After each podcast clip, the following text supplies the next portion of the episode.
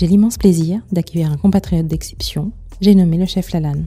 Véritable ambassadeur de l'excellence culinaire malagache, Eri Lalanne Ravel Manan est un chef aux nombreuses récompenses à l'international. Premier africain intronisé à la prestigieuse Académie culinaire de France en 2010, je l'ai rencontré en amont de sa participation à la saison Africa 2020.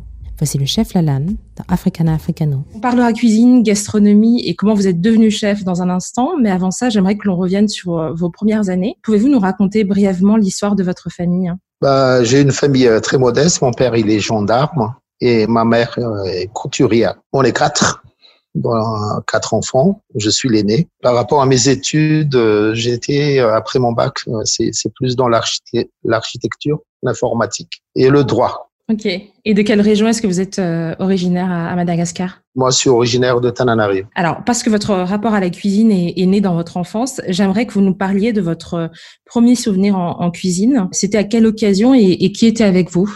Bah, déjà, c'est ma mère, euh, elle adore faire euh, la cuisine, la pâtisserie. Moi, j'étais toujours à ses côtés quand, quand j'étais petit.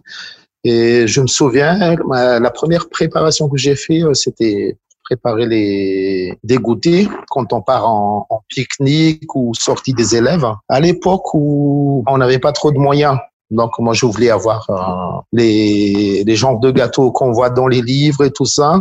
J'avais pas le moyen, du coup j'ai j'ai regardé ma mère et à l'époque j'avais beaucoup de capsules. Vous voyez les capsules euh, pour les bières. Mm-hmm. Donc, j'ai brûlé toutes ces capsules-là pour enlever les caoutchoucs à l'intérieur. J'ai préparé une petite pâte à base de farine, du beurre et un peu de geste d'orange. J'ai mis là-dedans et j'ai fait cuire ça sur le fataper dans une marmite avec du sable. Donc, ça faisait, ça faisait euh, des petits madeleines, on va dire. J'ai découpé euh, un livre de ma mère où j'ai vu euh, belles photos de madeleine. J'ai pris un sachet, j'ai mis les photos, j'ai mis mes petits gâteaux. Et c'est ça que je ramenais en pique-nique pour partager avec mes amis. C'était ma première expérience euh, en cuisine, voilà. L'esprit créatif déjà très très jeune. Oui. D'accord, ça marche. Qu'est-ce que vous appréciez à l'époque justement dans, dans ce petit rituel euh, familial de, préparation euh, des gâteaux et des pique-niques? Non, c'est pour moi c'est le plus important, c'est vraiment partager le bonheur. Quand on parle de repas, quand on parle de cuisine, on le prépare autour des gens qu'on aime, autour des amis, de la famille. Donc pour moi c'était toujours un super moment. Et je pense que même si j'avais des d'autres choix après mon baccalauréat, c'est tout à fait normal si je suis tombé euh, dans la cuisine et j'en suis fier.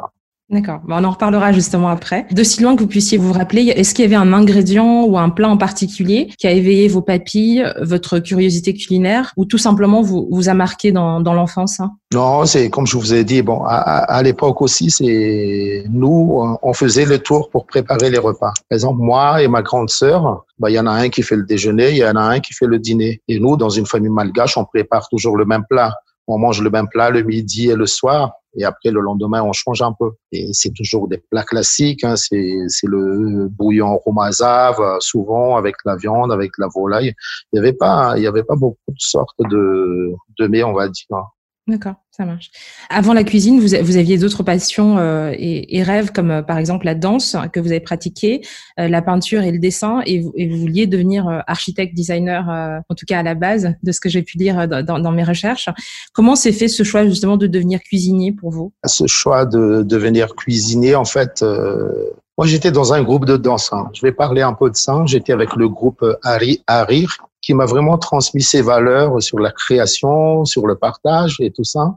J'avais un tonton qui était peintre très connu à Madagascar, qui m'a initié hein, dans la peinture. Et après, j'ai fait aussi euh, la danse de salon. À un moment, je devais choisir entre la cuisine ou la danse quand j'ai commencé mon métier. Je me suis dit, bon, la cuisine, euh, même à 80 ans, il n'y aura pas de retraite. Mais la danse, euh, j'ai eu peur moi, je dis, euh, bon, quand j'aurai 35 ans, 40 ans, je ne sais pas si je vais pouvoir. Et j'étais pas très doué non plus, même si j'étais dans des groupes euh, professionnels. Et je me suis dit, moi, je peux profiter de ces expériences de création dans l'art de la danse, la peinture, etc. Je peux amener ça dans mes assiettes. Et c'est là où j'ai commencé à, à créer, on va dire, à créer, à personnaliser mes assiettes par rapport à l'expérience de danse, l'expérience de mannequinat, les créations des robes, les créations de décoration des scènes et tout ça, la peinture, voilà. Donc j'ai amené ça dans mes assiettes. Mais du coup, tout au long de vos études, vous gardiez quand même la cuisine comme une passion? Oui, j'étais toujours passionné de la cuisine depuis, depuis petit. D'accord, ça marche. En vous lançant de cette carrière, est-ce que vous aviez en tête un parcours ou un modèle d'un ou d'une chef malgache dont vous vouliez vous inspirer justement? Pas du tout, pas du tout, puisque bah déjà l'histoire, euh, quand je suis allé à l'université, je, faisais l'informatique et le droit, et moi je voulais avoir un peu de l'argent de poche. Bon, tes parents, ils ont, ils, ont pas le moyen de te donner de l'argent comme ça tout le temps. Et donc, du coup, il y avait une proposition, il y avait un recrutement à la hôtel anti-rabais à l'époque. Donc, je me suis inscrit, je me suis inscrit là-bas. Après, j'étais admis. Euh, à ce moment-là, il y avait plus de place de cuisinier. Il y avait que la place de plongeur. Moi, je dis c'est pas grave, euh, je vais le faire. Et pendant les tests, heureusement et malheureusement peut-être, j'ai pas fait la plonge puisque tout de suite ils ont remarqué quelque chose en, en moi. Et une semaine après la formation, je suis devenu directement commis de cuisine. En fait, c'est quand j'ai fait ça, c'est vraiment pas pour travailler, pas pour une passion, c'est vraiment pour gagner de l'argent de poche voilà, pour pouvoir euh, faire la fête avec les amis, pour pouvoir acheter quelque chose. Et pour vous dire que après, quand j'étais engagé, quand j'ai eu euh, mon premier contrat, euh, je me suis caché pendant à peu près deux ans et demi, trois ans de mes parents. En fait, je quitte la maison avec les cartables, je cache les cartables quelque part et je vais à l'apprentissage du métier de la restauration. Bah, justement, c'est la question que j'allais vous poser après. Comment vos parents et, le reste de votre famille ont-ils accueilli justement votre décision de travailler dans la restauration euh, pour effectivement dans, cette trajectoire pour devenir chef? Parce que c'est pas un métier euh, entre guillemets euh, classique ni ni attendu par les familles malgaches en général. Comme la plupart des parents, ben ils souhaitent jamais que leurs enfants deviennent serveurs ou deviennent cuisiniers.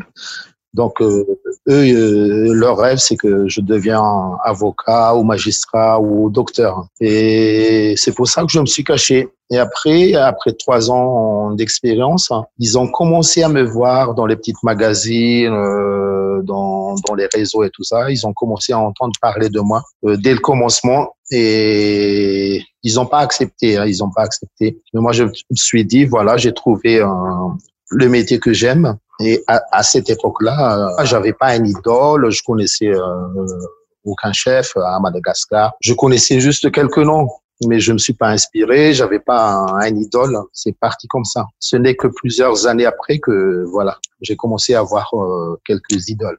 D'accord. Et du coup, à quel moment est-ce que justement le, le, démon de la cuisine vous a vraiment attrapé et vous vous êtes dit c'est une carrière en fait et plus juste un moyen de gagner de l'argent pour pour vivre sa vie de, de jeune?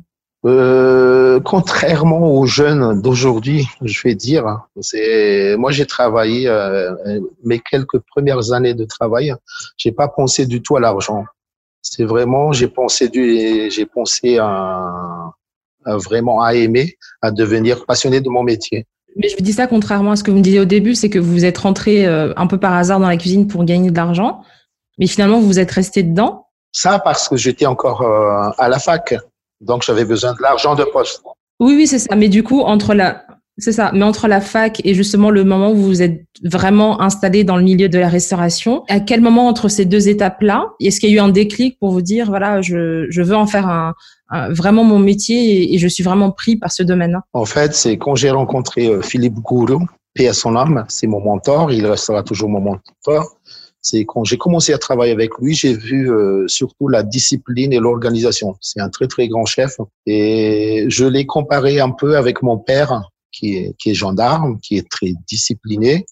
Pour vous dire, j'ai jamais fait l'école buissonnaire de ma vie. J'étais toujours présent. J'ai jamais, euh, je suis jamais rentré en retard à la maison. Donc c'est cette discipline-là que j'ai retrouvée avec Gourio. Et en si peu de temps, il a remarqué, il m'a dit. Euh, c'est vraiment un métier euh, qui est fait pour vous. En même temps, je faisais la danse, hein, euh, donc j'étais, même si je parle des disciplines, sur ce côté-là, puisque tellement j'adorais la danse, j'étais un peu indiscipliné puisque j'adorais les spectacles, j'adorais les concerts et tout ça. Pareil, à rire aussi, c'était un discipliné, c'était un chorégraphe. Je pense que c'est là où ça a commencé vraiment, puisque on était toujours dans l'excellence, on était toujours au minutieux, et moi j'ai j'ai donné mon maximum quoi. Et je je me suis dit non, c'est ce sera mon métier, ce sera mon avenir.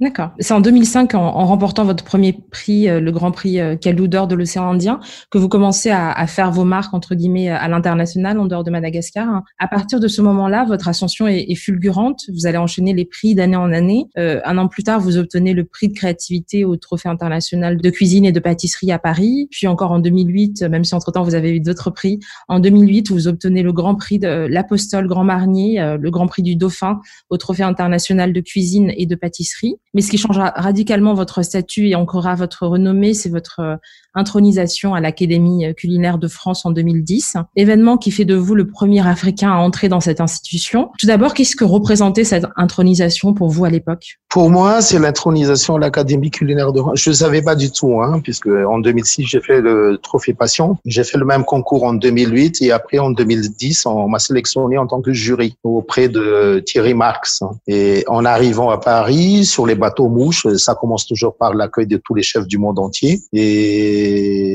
comme surprise, ils ont annoncé à mon nom, il y aura quelqu'un qui mérite d'être dans l'Académie culinaire de France. Et j'étais vraiment surpris parce que c'est bâtonné comme ça. Moi, je me suis dit, pour moi, cette intronisation, c'est une reconnaissance de beaucoup de travail, du travail bien fait, on va, on va dire. Et c'était ma plus grande euh, première reconnaissance, on va dire. Malheureusement, les gens parlent à chaque fois, c'est, c'est les autres pays qui vous reconnaissent. J'ai jamais eu de reconnaissance euh, dans mon pays à Madagascar. Est-ce que entrer à l'Académie culinaire de France était même un objectif pour vous lorsque vous avez commencé euh, la cuisine et que vous avez commencé à faire des compétitions? Non, pas du tout. C'est, j'ai jamais pensé à devenir membre de l'Académie culinaire de France ou même disciple d'Auguste Escoffier ou Toc Blanche, etc. Quand j'ai quitté euh, mon troisième euh, emploi, on va dire, euh, j'étais en, en à l'époque et quand j'ai quitté ça, j'ai dit à tous mes amis, donc voilà, je vais quitter après quelques années chez vous et j'ai dit à mes amis, voilà, il y a un livre il y avait un livre sur un bureau avec euh, plusieurs chefs internationaux. Et moi, je leur ai dit, je vous donne pas un an. Mon objectif, c'est de rencontrer tous ces chefs-là un jour, quand j'ai quitté mon, mon boulot, quand j'ai démissionné. Et un an après, j'ai commencé à faire les concours, euh, et voilà, quoi. Et moi, l'Académie culinaire de France, ça m'a permis, justement, de rencontrer tous ces grands chefs du monde entier. Et ça m'a permis de, d'avoir beaucoup d'échanges. Euh, j'ai rencontré Pierre Gagnère, j'ai rencontré Thierry j'ai rencontré Guillaume Gomez. Euh, c'est vraiment tous les summums du métier. D'accord. Et qu'est-ce que cette présence à l'Académie culinaire de France a changé pour vous dans, votre quotidien et dans, votre pratique même de votre métier? Bah moi c'est le respect du métier, du travail bien fait. Ça je répète toujours. Et c'est surtout c'est le partage, le partage de sa savoir-faire. Nous dans cette euh, Académie culinaire, c'est voilà qu'on transmet aux jeunes notre expérience. Voilà. Et après, il y a plusieurs euh, échanges avec tous les chefs internationaux via plusieurs concours. Par exemple, les trophées passion, il y a, il y a d'autres, euh, il y a plusieurs d'autres concours. Et ça nous permet d'échanger aussi euh, sur notre expérience. Euh, par exemple, moi, à plusieurs reprises, j'appelle mes chefs, des amis chefs, par exemple, même en Équateur, en Argentine, au Japon, en Australie, pour préparer quelque chose. Est-ce que tu aimerais venir à Madagascar, voir les produits, partager partager tes expériences avec euh, nos jeunes d'ici et vice versa. Voilà, l'inverse, on, fait aussi. Et du coup, ça vous a permis également d'ouvrir des portes ou d'avoir des opportunités euh, à Madagascar et, euh, et à l'international, j'imagine? Bah justement, quand tu es membre de l'Académie culinaire de France, si je vais aux États-Unis par exemple, bah, j'irai voir un, un, chef qui est membre de l'Académie culinaire de France. Et en, en, si peu de temps, on deviendra tout de suite amis. C'est tout à fait normal. C'est une confrérie. Avec de nombreuses reconnaissances d'excellence euh, par les prix internationaux que j'ai cités euh, tout à l'heure, même si la, liste est, vraiment pas exhaustive. Vous avez fait euh, le choix de rester à Madagascar et après avoir travaillé dans de nombreux établissements, vous avez décidé d'ouvrir votre restaurant, le, Marais, en 2019. Parlez-nous de ce choix. Qu'est-ce qui l'a motivé, justement? Bah, Madagascar, c'est un pays qui est très, très riche. Malheureusement, les, les peuples sont pas le cas on a tout ici, on a tous les produits euh, sous terre ou au-dessus de la terre, dans la mer, euh, sur l'espace. Il y a tout. Moi, je me suis dit euh, pourquoi aller ailleurs? Pourquoi ne pas profiter? Pourquoi ne pas exploiter tous ces produits-là? Par exemple, dans tous les restaurants Madagascar, bah, on voit à peu près souvent hein, les mêmes cartes. Tout le monde cuisine les mêmes choses, les mêmes produits. Et nous avons des produits vraiment magnifiques. souvent, on cuisine ça à la maison. Souvent, c'est des produits que je vais dire, c'est souvent ce sont les pauvres ou les gens qui n'ont pas moyen, euh, qui n'ont pas de moyens, qui achètent ça au marché. Moi, j'ai dit c'est dommage quand on voit les braies de patates, quand on voit les tarots, les patates douces, les poissons séchés et tout ça. On peut on vraiment cuisiner dans, dans un grand restaurant en mélangeant avec d'autres produits nobles, par exemple, je sais pas le caviar, les truffes, ça peut être les moris. Et moi, je me suis dit, pourquoi aller ailleurs? Par contre, à condition que je voyage. Ça veut dire tous les ans, il faut que je voyage deux, trois fois, rencontrer des chefs, voir d'autres produits, voir d'autres matériels, voir d'autres techniques. Mais moi, je resterai toujours à Madagascar. C'est seulement ici à Madagascar que je peux faire la sieste, on va dire. et du coup, j'imagine que ça vous permet aussi de, retrouver l'inspiration, d'avoir ces voyages-là et de faire ces allers-retours-là euh, entre Madagascar et le reste du monde. Oui, tout à fait. Pourquoi ce, nom pour votre restaurant et quelles sont vos ambitions justement pour le Marais? Bah, Le Marais, j'ai créé avec euh, un partenaire. Le partenaire, c'est Assis Pincer, où il y a Delphine Dabezy, Christophe Dabezy et Alexandre Guerrier. Ce sont trois personnes qui sont dans l'excellence. Je dis bien dans l'excellence parce que ce sont des gens qui travaillent dans la textile. Ils produisent pour LVMH, euh, Louis Vuitton, Prada, Dior, Kanjo. Ce sont des gens vraiment dans l'excellence. Après, ils ont lancé le Assis Pinceur. C'est la production du caviar, le premier caviar africain qui est très très connu mondialement, le Rouva Caviar Madagascar. Donc quand j'ai rencontré ces gens-là, c'était mes clients avant, il y a quelques années. Donc ils ont vu euh, mon travail, ils ont apprécié mon travail et à un moment on s'est dit, euh, je leur ai dit, euh, j'aimerais monter un restaurant, mais j'ai pas le moyen. Et tellement ils ont confiance en moi, ils ont dit quel genre de restaurant tu veux faire?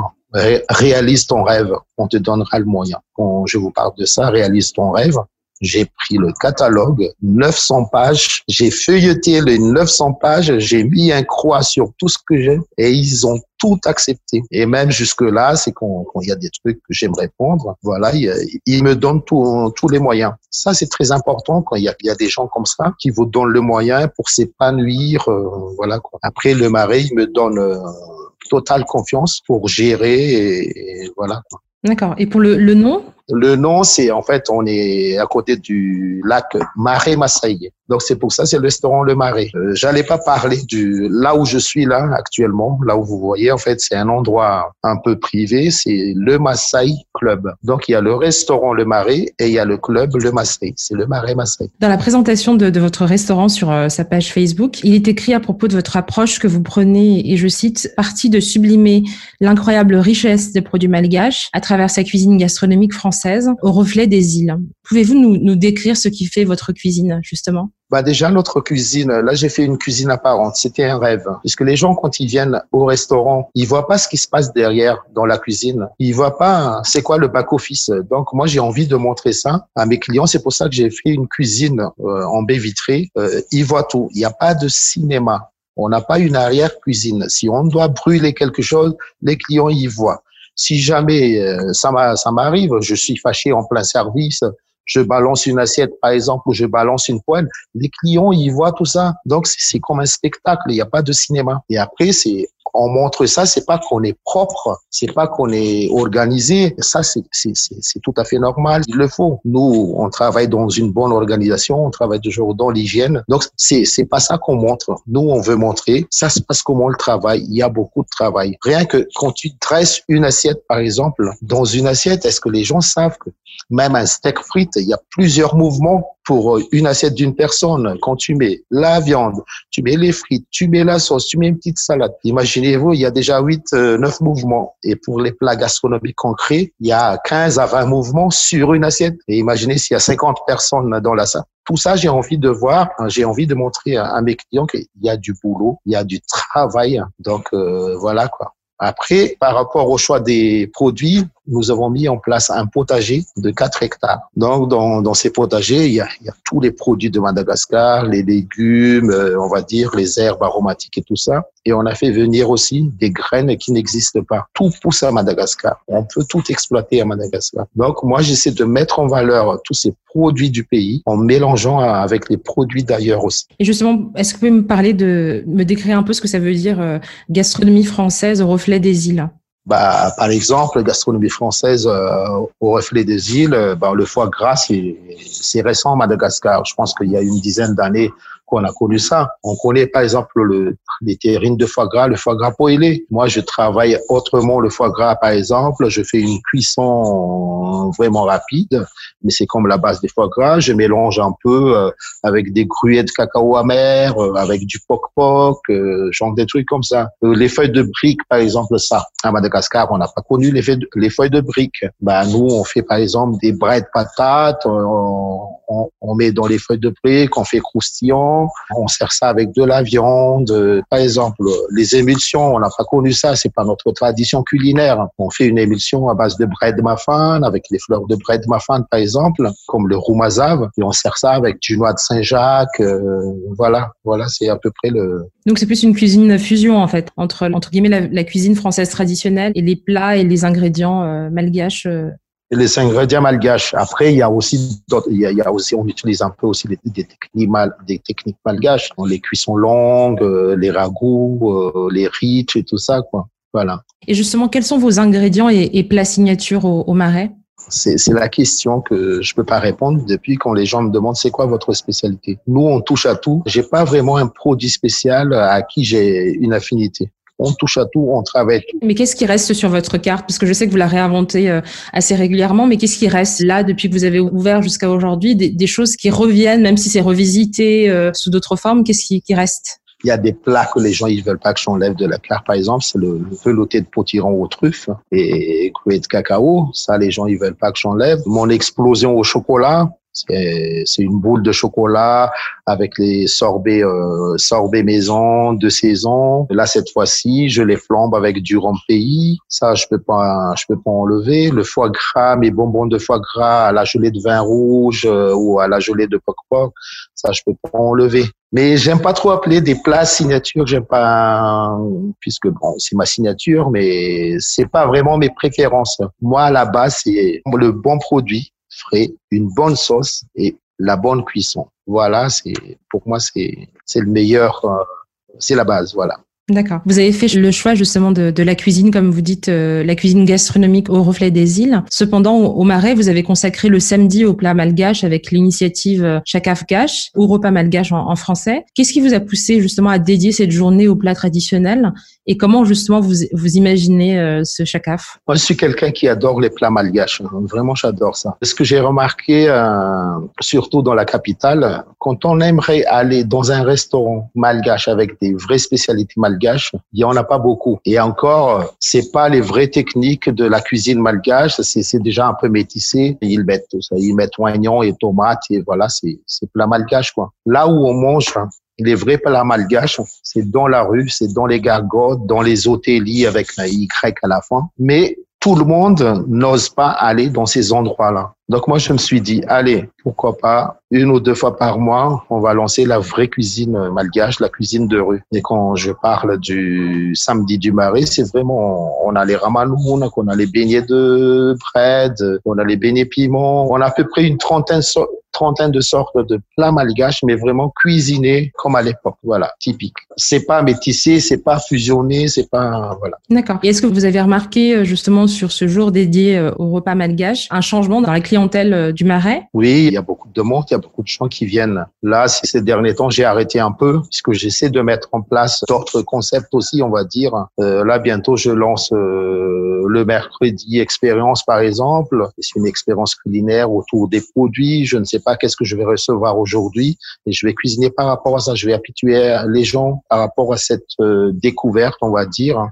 voilà. Et c'est important justement pour vous d'être constamment en train de changer votre carte et les habitudes euh, du restaurant, justement pour pas qu'il n'y ait pas d'habitude de, de, la clientèle? Nous, euh, malgré la crise, malgré cette situation et tout ça, on bricole pas. On veut euh, fidéliser notre client, on veut faire découvrir aussi à des nouveaux clients c'est quoi notre spécialité. Donc du coup, on essaiera toujours d'inventer, d'innover et apprendre tous les jours. C'est le moment d'apprendre, c'est le moment de chercher. Puisqu'on a, un peu plus de temps, on va dire. Là, par exemple, la carte, euh, moi, la carte, je change la carte tous les mois. Tous les mois, on change. Mais ça peut arriver, euh, dans 15 jours, ça me plaît pas, je change. Et voilà, on essaiera toujours de trouver euh, autre chose. Même s'il n'y a pas de clients, il y a des clients, je profite de former mes jeunes. Et voilà, quoi. On n'arrête pas, on change pas le rythme. Au contraire, on y va à fond. Dans beaucoup de pays d'Afrique, la pierre angulaire de la cuisine et, donc de l'alimentation, c'est le riz. Et, Madagascar n'échappe pas euh, à cette règle. Place est-ce que vous accordez justement aux, différentes variétés de riz euh, de, Madagascar dans votre carte? Parlons du riz euh, et parlons de la cuisine malgache. Moi, je fais pas de la cuisine malgache classique au marais. C'est je mets en valeur les produits de Madagascar. C'est la base de ma cuisine. Et après, de temps en temps, comme le buffet du marais, euh, le samedi du marais, c'est le seul moment où je fais de la cuisine malgache. Après, par rapport au riz, je sers pas du riz euh, classique comme on mange à la maison. Puisque moi, mon objectif au mari, c'est de faire découvrir à mes clients des nouveaux saveurs, des nouveaux senteurs. Donc, je vais pas faire du riz ici. Désolé de le dire. Peut-être y en a qui n'aiment pas. Je vais pas faire des frites ici, puisqu'il y a des endroits où on peut manger des frites. Il y a des endroits où on peut manger des, du riz. Mais nous, ici, on fait autre chose. Par exemple, bah, j'exploite le riz sauvage, le riz noir. On fait, on peut faire du risotto avec. Je fais des euh, voiles de riz, par exemple. Le voile de riz, c'est une petite histoire. Nous, les Malgaches, on a le riz sous C'est le petit déjeuner malgache ou le dîner malgache. C'est du riz cuit à l'eau. Euh, donc, c'est comme un, il y a des bouillons, c'est pas sec. Et quand on fait cuire le riz, quand ça déborde, ça forme des croûtes sur la marmite, une voile, une espèce de voile. Et moi, je me suis dit, tiens, je vais cuire du riz, je mixe le riz, je récupère le jus, le jus de riz, je mets un peu d'épices, je mets au four et j'ai, en résultat, j'aurai beaucoup de voiles du riz, par exemple, que je sers avec euh, des plats. J'ai fait aussi des chromeski de riz qui coulent à l'intérieur. Euh, on fait du riz soufflé, euh, voilà. Et comme je vous ai dit, moi, je change souvent mes préparations suivant les produits qui arrivent. Mais des fois, quand, des clients me demandent, est-ce que tu tu peux pas refaire les euh, Je pense que la moitié de mes créations, je me souviens même plus. Il faut écrire un nouveau livre, du coup. Ben, on peut en créer plusieurs, je pense, ouais. Mais c'est dans c'est dans le projet cette année. Ça marche. En parlant de, produits, justement, vous, vous, appuyez dans vos interviews l'importance d'avoir et de, travailler de bons produits et vous l'avez fait tout au long de cette interview. Vous avez d'ailleurs des, partenariats privilégiés avec euh, des pêcheurs, des fermiers, fromagers ou encore bouchers euh, euh, essentiellement malgaches. Et comme vous le disiez tout à l'heure, vous avez créé votre propre potager pour, pour justement être autosuffisant sur, sur les légumes. Qu'est-ce que ces collaborations et, ces produits vous apportent et vous permettent au quotidien en tant que restaurateur à Madagascar? Bah déjà, c'est le travailler avec des producteurs. Pour moi, c'est très important, surtout les petits producteurs, puisqu'ils ils peuvent produire euh, des produits de qualité. Puisque dès qu'on parle de masse, ça y est, c'est devenu industriel et voilà quoi. Moi, j'aime bien les produits d'antan. Là, par exemple, quand la saison de pluie, il y a deux semaines, à Rivoumam, il y a deux paysans qui me fournissent les cèpes. Et ça, ça dure juste une semaine. Et tous les ans, aux mêmes dates, c'est là, dernièrement, c'était le, le 19 décembre, j'ai regardé mon historique sur Facebook. L'année dernière, j'ai reçu les premiers cèpes aux euh, mêmes dates. Donc, il y a, il y a des il y a des produits comme ça. Par exemple, par rapport aux fruits de mer, j'ai un, ami euh, qui est spécialiste des fruits de mer qui me sélectionne vraiment les meilleurs produits. Avant de me l'envoyer, il teste, il goûte en labo la, la, chair du poisson ou la chair des fruits de mer. Il m'a mis en place euh, un vivier à l'eau de mer sur Tana, donc tout le temps frais. moi, je trouve c'est très important d'avoir ses propres produits, des, des, producteurs comme ça. En France, c'est ça qui me manque ici, puisque quand je suis avec euh, mes amis euh, en France, hein, quand on va à Rungis à 1 heure du matin, à 2 heures du matin, on devient fou. Tu vois tous les produits du monde entier. Ici, malheureusement, il n'y a pas un marché où je vais, pour, je vais pouvoir visiter à 2 heures du mat ou à 3 heures du mat, puisque nous, à 7 heures, on est déjà au boulot. À 7 heures, euh, on est déjà en cuisine. Donc, j'ai pas le temps de faire mes courses euh, au marché. De temps en temps, le week-end, je vais à Nalaké, aux petites vitesses pour voir qu'est-ce qu'il y a euh, pour rencontrer d'autres paysans, d'autres fournisseurs. Mais le fait d'avoir des producteurs définis à l'avance, c'est, ça me facilite un peu le travail. Dire. Ok. Vous êtes loué pour être, entre guillemets, l'un des principaux acteurs de l'émergence du, continent dans l'univers culinaire de, de, luxe, hein, dans un pays à la population d'un peu plus de 27 millions d'habitants et où le, taux de pauvreté est assez élevé. Comment est-ce que vous conjuguez justement cette réalité euh, de, du pays avec votre travail de chef gastronome dans un restaurant comme le vôtre? C'est une question qui me dérange un peu puisque justement il y a des gens qui mettent une étiquette sur ma tête. Hein. Dès qu'on parle chef la laine, c'est cher, voilà, c'est inaccessible. Malheureusement, c'est pas vrai parce que quand on compare notre prix avec les autres restaurants, il n'y a pas il y a pas beaucoup de différence de prix, on va dire. C'est c'est vraiment c'est on a à peu le même prix. Après, quand on parle de charges, on n'a pas les mêmes charges. Nous, on a investi euh, dans la cuisine à 100% Enodis. Vous connaissez très bien la valeur d'une cuisine Enodis. J'ai recruté des jeunes, j'ai une vingtaine, 29 euh, jeunes. Je paye pas mes jeunes comme ailleurs. Je pense que c'est on a des jeunes euh, les plus payés, on va dire. On les motive, eux, ils rentrent chez eux, ils sont ramenés chez eux le soir. Euh, on a mis en place des transports.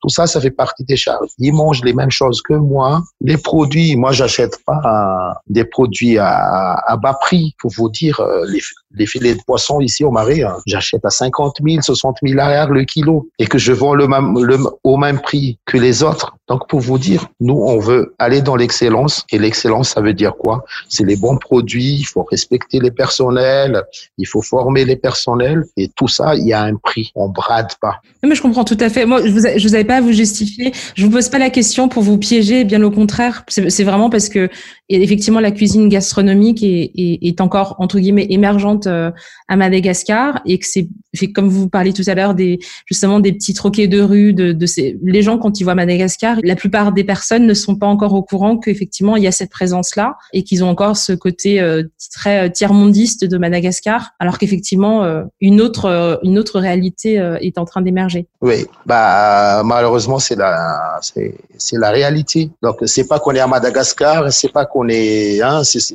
qu'ils disent, c'est pas qu'on est un pays pauvre, c'est pas qu'on a des peuples pauvres qu'on on ne peut pas faire autre chose. Au contraire, ma fierté auprès de mes pères ailleurs à l'étranger, c'est que enfin on parle de bonnes choses à Madagascar. Enfin on parle d'un bon restaurant. Enfin on parle des jeunes qui grandissent. Au moins on parle de ça, on parle pas de la politique, on parle pas de euh, voilà quoi. Après nous de notre côté, on essaiera de faire ce qu'on peut faire. Par exemple, mes partenaires euh, via le Rouva Caviar Madagascar ou via la société Akant, ils font beaucoup, beaucoup, beaucoup d'actions pour la population en Montassou, pour la population dans leur quartier. Ils font beaucoup d'œuvres. Et nous, de notre côté aussi, moi, j'essaierai de faire euh, souvent des, des œuvres caritatives, donner des coups de main aux petits jeunes. Euh, dernièrement, on a travaillé avec Zazak El Sam. Je travaille avec les Sœurs Optimistes. On a fait un truc pour Père Pedro. Donc, on essaie hein, aussi de faire quelque chose pour ces jeunes-là. Moi, mon objectif, par exemple, cette année, il y a l'Institut euh, Guillaume Gomez qui s'est installé à Madagascar. Ce sont des,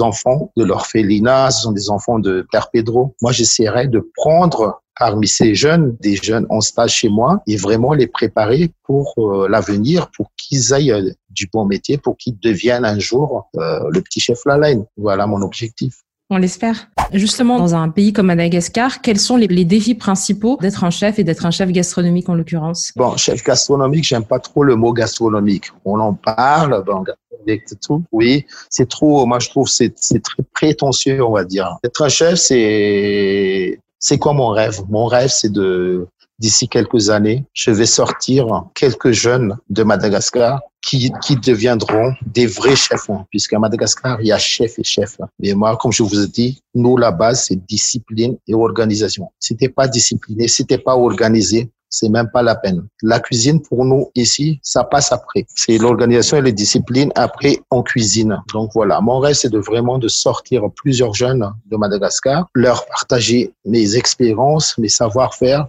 Et, et voilà, quoi.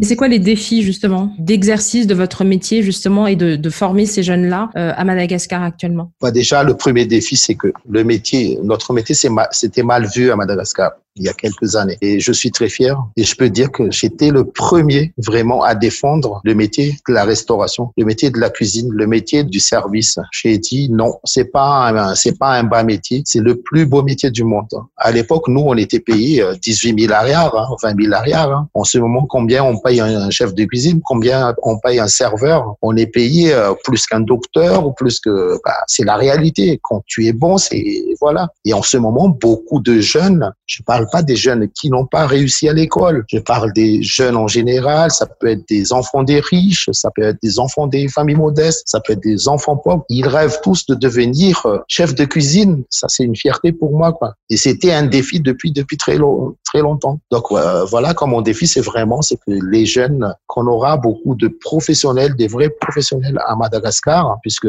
nous, on nous juge toujours sur le service, qu'on n'a pas le même service qu'à Maurice, qu'on n'a pas les mêmes services qu'ailleurs. Pas qu'on n'a pas les mêmes services. Nous, les Malgaches, on est des gens accueillants, souriants, on aime travailler, sauf qu'il nous manque des structures, il nous manque de la formation. C'est ça qu'il faut mettre en place ici et je comprends pas jusqu'à maintenant. Il y en a pas à Madagascar. Quand on va à Maurice, quand on va à La Réunion, même moi, 20 ans d'expérience, j'arrive dans un lycée hôtelier, j'ai envie de pleurer en voyant 800 jeunes en tenue de cuisine, la mallette et tout ça. Pourquoi il n'y a pas ça à Madagascar? C'est vrai qu'on a une école hôtelière, mais ça suffira pas. Il y a beaucoup de jeunes qui ont envie d'apprendre. Et c'est là où il faut vraiment mettre en place, c'est les formations dans le, dans le métier de service, dans le métier de la restauration. D'accord, donc des, plus de formations publiques et, de, éventuellement des formations privées aussi. Tout à fait, ouais. Et vraiment donner le moyen, donner l'accès plus facile aux jeunes malgaches de pouvoir participer à ces formations. Vous êtes l'un des 14 représentants de Madagascar à la saison Africa 2020 qui se tiendra jusqu'en juillet euh, en France. Un événement qui est présenté comme étant, entre guillemets, une invitation à regarder et comprendre le monde du point de vue africain, euh, selon sa commissaire générale euh, Ngonefal. Qu'est-ce qui a motivé votre décision d'y participer? En fait, euh, les organisateurs m'ont appelé et ils m'ont proposé, et ils ont dit, bon, on vous a vu sur euh, les réseaux sociaux et tout ça, on a vu ce que vous avez fait. Est-ce que ça vous dirait de participer à des événements, l'Africa 2020 Et moi, j'ai demandé, c'est quoi ce genre d'événement? C'est qu'est-ce qu'il faut faire? Puisque moi, personnellement, si c'est faire un repas classique, euh, venez ici, faites un repas c'est pas le truc qui m'intéresse quoi. Après ils ont parlé de l'art, euh, vraiment mettre en valeur, euh, mettre en lumière euh, les savoir-faire africains. C'est là où j'étais vraiment, ça m'a titillé. Je me suis dit pourquoi pas? Et je leur ai proposé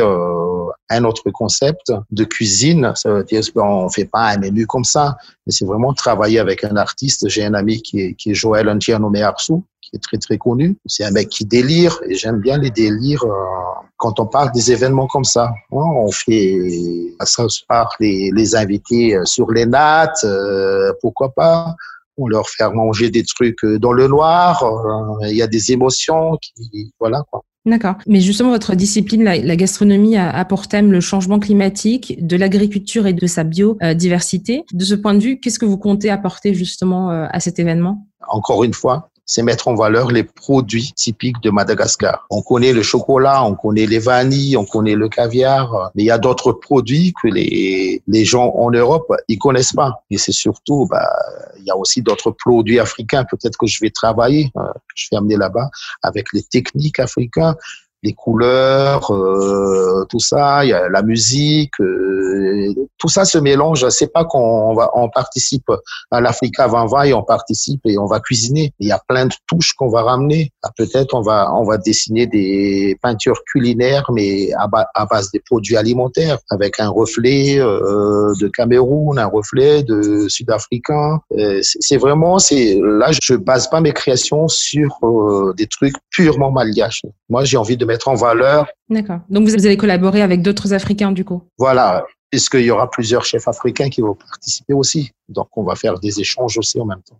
Justement, cette participation à, à l'Africa 2020 euh, est une nouvelle marque de votre reconnaissance à, l'international, à, l'extérieur de Madagascar, qui est encore plus euh, grandissante d'année en année. Mais comme vous le disiez tout à l'heure, vous n'êtes pas reconnu par, euh, par l'État malgache. Comment vous l'expliquez en fait? Est-ce que vous pensez qu'il vous faudra attendre 53 années d'exercice, comme la chef Mariette Anjaka, qui est une des pionnières de la gastronomie malgache, pour accéder à, la reconnaissance sur l'île et, obtenir par exemple le titre de, de commandeur de l'ordre national?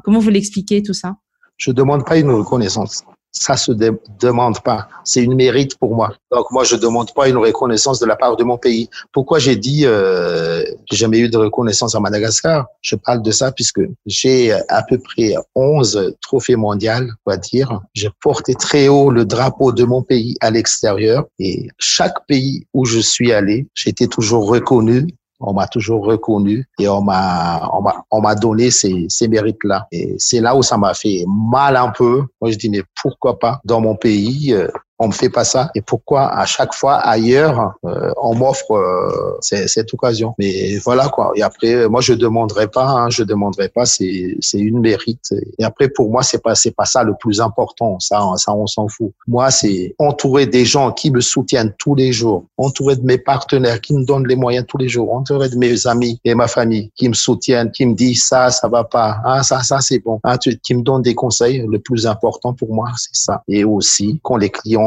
sont satisfaits, euh, ça c'est le plaisir. Ça c'est la reconnaissance, la vraie reconnaissance. Mais est-ce que du coup vous, pensez que justement un, appui du gouvernement et de l'État malgache à l'industrie euh, de la restauration et de l'hôtellerie euh, aiderait justement à élever, comment dire, le métier, le, milieu à l'international et à Madagascar en l'occurrence? Justement, on a l'expérience en tant que professionnel, en tant que chef. On a les idées. On regarde tous les chefs à Maurice, à La Réunion ou en France, les chefs du cœur qui donnent à manger pour les pauvres, qui créent des petits trucs, qui créent des petites soupes. Je ne sais pas. Les formations, il y a des chefs qui forment. On nous a jamais sollicité par rapport à ça. On aimerait bien faire ça. On n'a pas le moyen. On va pas mettre notre le peu de moyens qu'on a pour faire ça.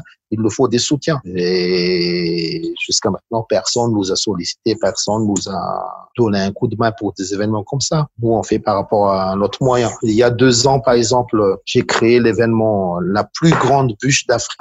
C'était 270 mètres qu'on a pu partager pour 5800 enfants. J'ai fait ça avec euh, mes chefs de disciples Escoffier. On était cinq potes qui ont créé ça via les aides des amis. C'est les amis qui ont acheté à Combatière, c'est des partenaires pour pouvoir partager ça aux petits jeunes. Des événements comme ça. Si l'État était derrière nous, par exemple, euh, si toutes ces grandes entreprises étaient derrière nous, on, va pouvoir faire euh, quelque chose. Il y a tout à Madagascar. Il y a tous les produits à Madagascar. Les produits qu'on jette ici, je vous en parle même pas. Je dis pas qui jette ou qui jette il y a beaucoup de produits qu'on jette ici, qu'on peut déformer, qu'on peut offrir à tous ces jeunes qui n'ont pas le moyen. C'est pas juste, euh, tu fais un, un, événement en une journée, tiens, on partage 300 euh, repas aujourd'hui et après on en parle dans six mois. Et il faut mettre, pour moi, c'est il faut créer une institution ou une organisation qui transforme ces produits jetés, ces produits, euh, je parle pas des mauvais produits, hein, mais ces produits qu'on gaspille avec euh, l'aide des bénévoles, il y en a plein à Madagascar qui veulent faire ce genre d'action. Et voilà quoi. Et sans l'aide, sans l'aide de l'État,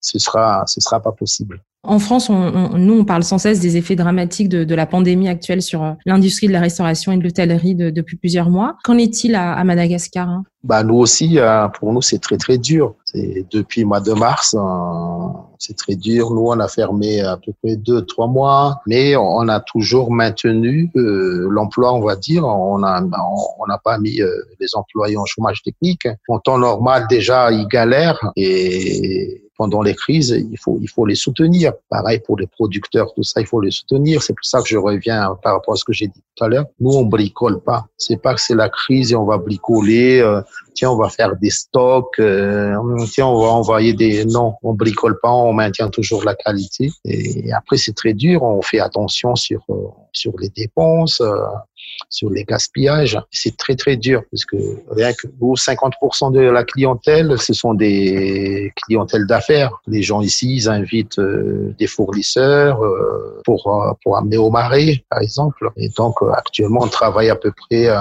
30-40%, on va dire, pas plus. Depuis le début de la crise ou depuis, euh, depuis le, début janvier? Depuis le début de la crise, depuis euh, à peu près un mois de mars, mars jusqu'au mois de septembre, c'était très dur. On bossait 10-20%, on va dire. Là, depuis le mois d'octobre jusqu'au mois de décembre, on a bossé à peu près 40%. Euh, Ça a augmenté un peu.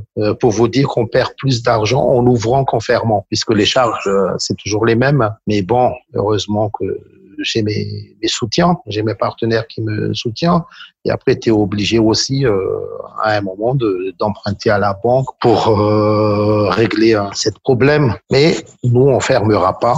On essaiera de toujours de maintenir notre activité. Et surtout, c'est le moment de former les jeunes, c'est le moment de d'aller encore plus loin. D'accord. Mais justement, comment vous envisagez euh, les prochains mois, justement, parce que les premiers vaccins commencent à arriver euh, en Europe. Pour Madagascar, ça va prendre certainement encore un peu de temps. Comment vous, vous envisagez ça par rapport au, marais, justement? Ben, Nous, euh, bon, heureusement qu'à Madagascar, il n'y pas, il y avait pas trop de dégâts par rapport à cette pandémie. Dieu merci, j'espère que ça va être toujours comme ça. Et après, euh, c'est pas fini, hein. C'est pas le retour à la normale, c'est pas dans deux mois, c'est pas dans trois moi. Moi, je pense que cette année, ça va être encore plus dur. Et si les frontières ne s'ouvrent pas, c'est encore plus dur. Euh, là, l'euro qui n'arrête pas de monter, euh, il y a des produits euh, qu'on fait venir, il y a des produits qu'on achète dans les grands magasins et tout ça. Il y a des impacts, justement. Mais bon, on essaie toujours de maintenir au maximum et créer d'autres activités. C'est pour ça que je vous dis,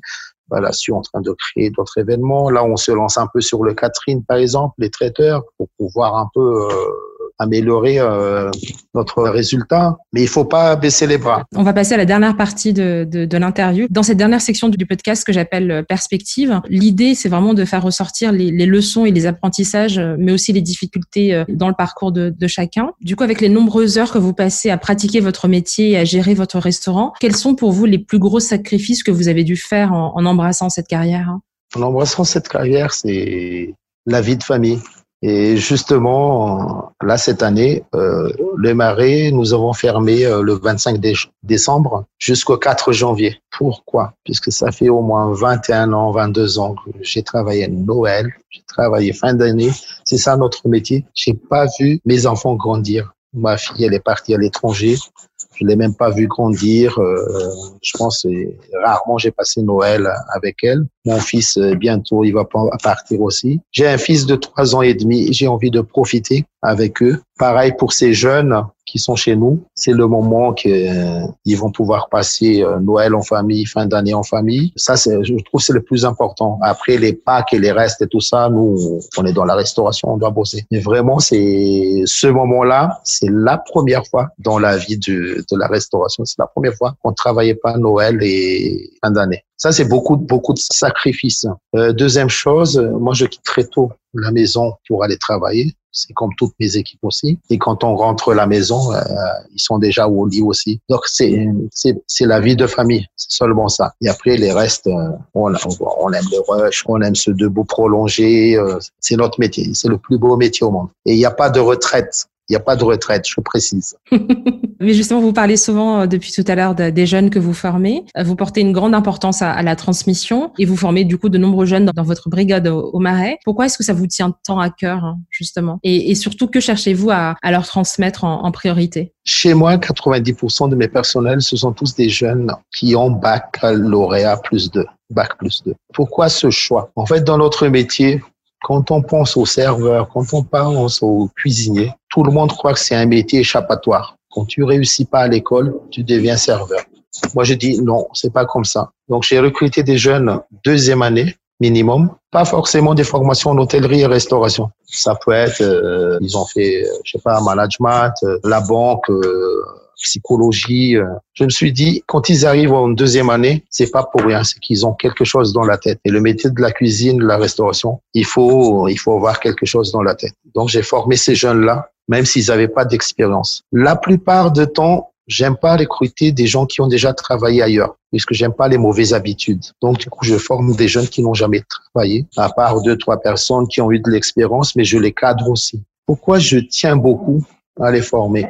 Là, par exemple, en salle, moi, j'ai des jeunes, hein, j'ai des jeunes euh, quatrième année, cinquième année, mais qui sont serveurs. Moi, je leur dis, serveur, c'est un métier. C'est pas que tu as quatrième année, que cinquième année, que tu peux être serveur. Serveur, il y a plein de choses à apprendre là-dedans. Si je voulais avoir juste des gens qui servent, qui mettent les couverts, et qui servent les clients. Je prends n'importe qui dans la rue et je le forme. Ils sont capables de les faire. Pourquoi je vous choisis? Puisqu'il y a plein de choses, à, les relations clientèle, les produits, le vin, il y a plein de choses à apprendre. Et ils en sont fiers, tous ces jeunes-là. Tous ces jeunes diplômés, ils sont, ils sont très fiers. Et c'est quoi l'objectif? C'est vraiment, c'est que le marais un jour, le chef Lalin un jour a pu sortir plusieurs jeunes, mais qui sont professionnels. Moi, je les retiens pas. Hein. S'ils veulent partir dans un an, dans deux ans, je les laisse partir. Il faut qu'ils voient autre chose aussi. Et moi-même, je peux leur donner un coup de main Malheureusement, il y avait cette crise, mais sinon, moi, j'ai prévu des stages, par exemple, dans l'océan Indien pour mes personnels, des stages en France pour mes personnels. Il faut qu'ils voient autre chose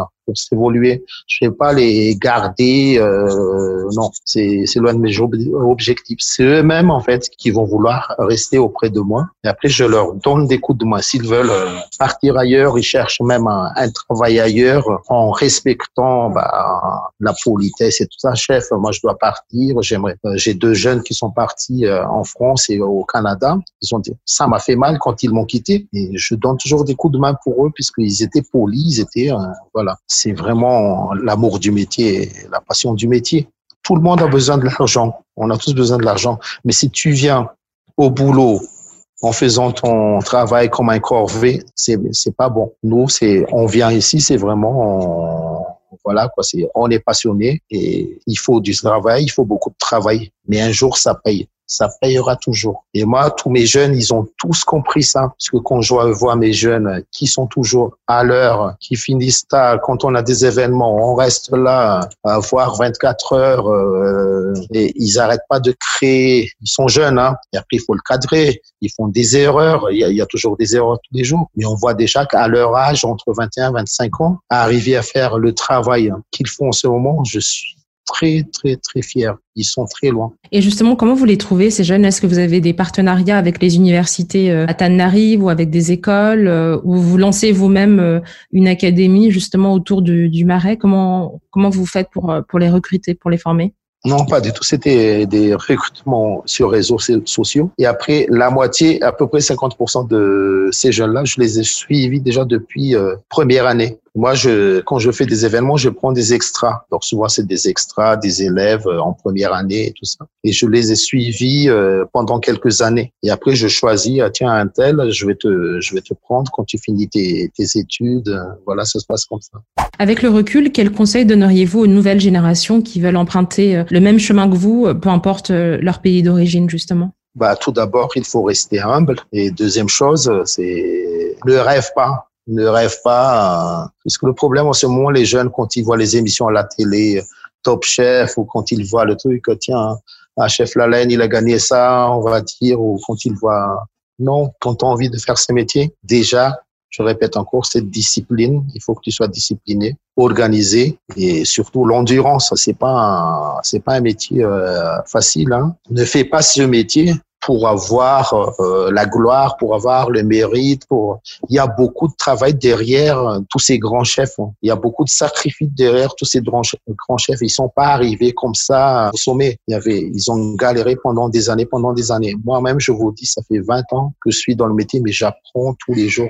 J'apprends même avec mes équipes et j'apprends avec des grands chefs. J'apprends même dans la rue, dans les gargotes et tout ça. C'est un éternel apprentissage. Voilà. Dans l'émission Midi Magnifique, euh, qui est une émission Radio Malgache, vous disiez il y a quelques années, je vous cite, dans les métiers de bouche, on apprend tous les jours. Quel apprentissage a été le plus précieux pour vous et continue de vous guider aujourd'hui? Je vais dire là où je suis fier, c'est d'apprendre justement par rapport aux jeunes. Il y a des, il y a des jeunes chez moi qui n'ont pas d'expérience.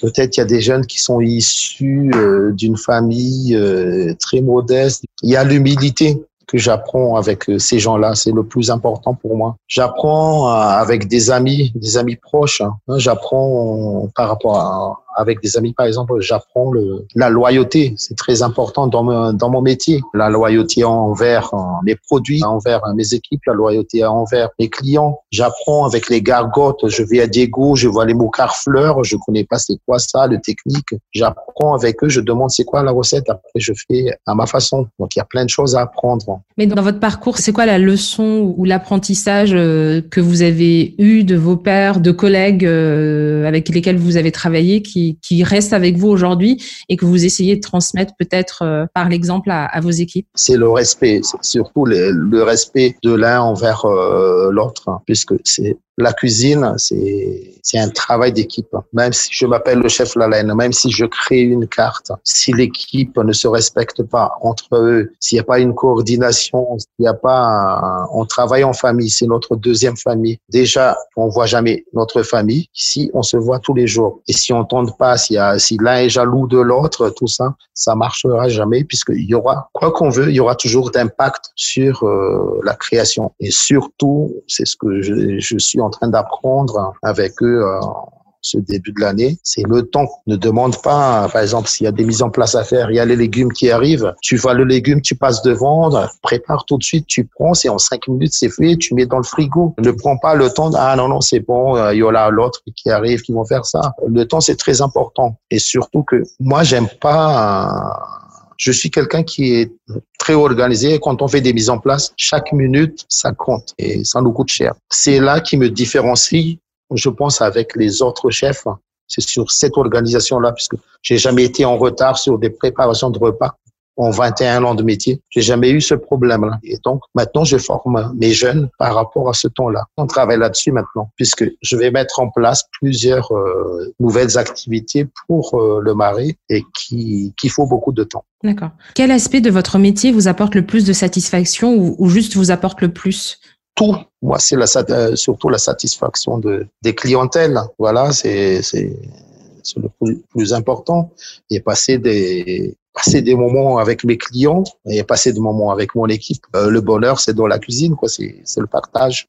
Et est-ce qu'il y a un moment particulier dans votre journée que vous, comment dire, que vous attendez le plus tous les jours? Il y a quelque chose en particulier, votre petite routine peut-être que vous faites en dehors de votre équipe quelque chose qui est vraiment votre moment à vous et que vous savourez le plus dans, votre journée?